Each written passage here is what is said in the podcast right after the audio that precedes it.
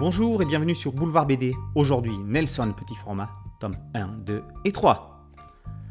En dérobant un simple rouleau de papier toilette au bureau, Julie ne se doutait pas que sa vie ne serait plus jamais la même. En guise de malédiction, un diablotin est dépêché pour empoisonner sa vie et par là même celle de son chien Floyd. Gourmand, destructeur, menteur, voleur, d'une extrême mauvaise foi, Nelson est aussi petit qu'envahissant. Ça va se répercuter jusqu'au collègue de bureau de Julie, Hubert, qui en subira aussi les conséquences. Tout cela est raconté dans Nelson montre l'exemple. Mais vous le saviez déjà si vous avez lu Diablotin à domicile.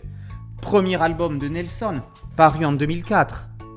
Les éditions Dupuis proposent un reboot petit format. Taille mortelle Adèle, dans des albums souples et quasi carrés. On repart à zéro. Si certains strips sont redessinés en carré à 4 cases, d'autres situations sont totalement inédites.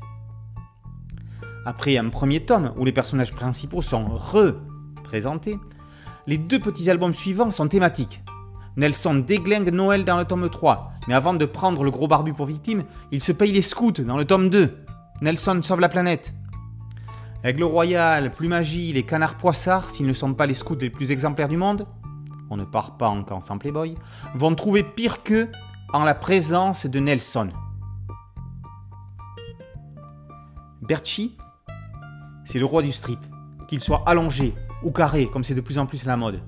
Son diablotin Nelson a son siège attitré aux côtés des plus grands Peanuts, Garfield, Grimmy et autres agarres du Nord. Nelson montre l'exemple. Nelson sauve la planète et Nelson déglingue Noël sont tous les trois parus aux éditions Dupuis et sont dessinés, scénarisés et colorisés par Berchi.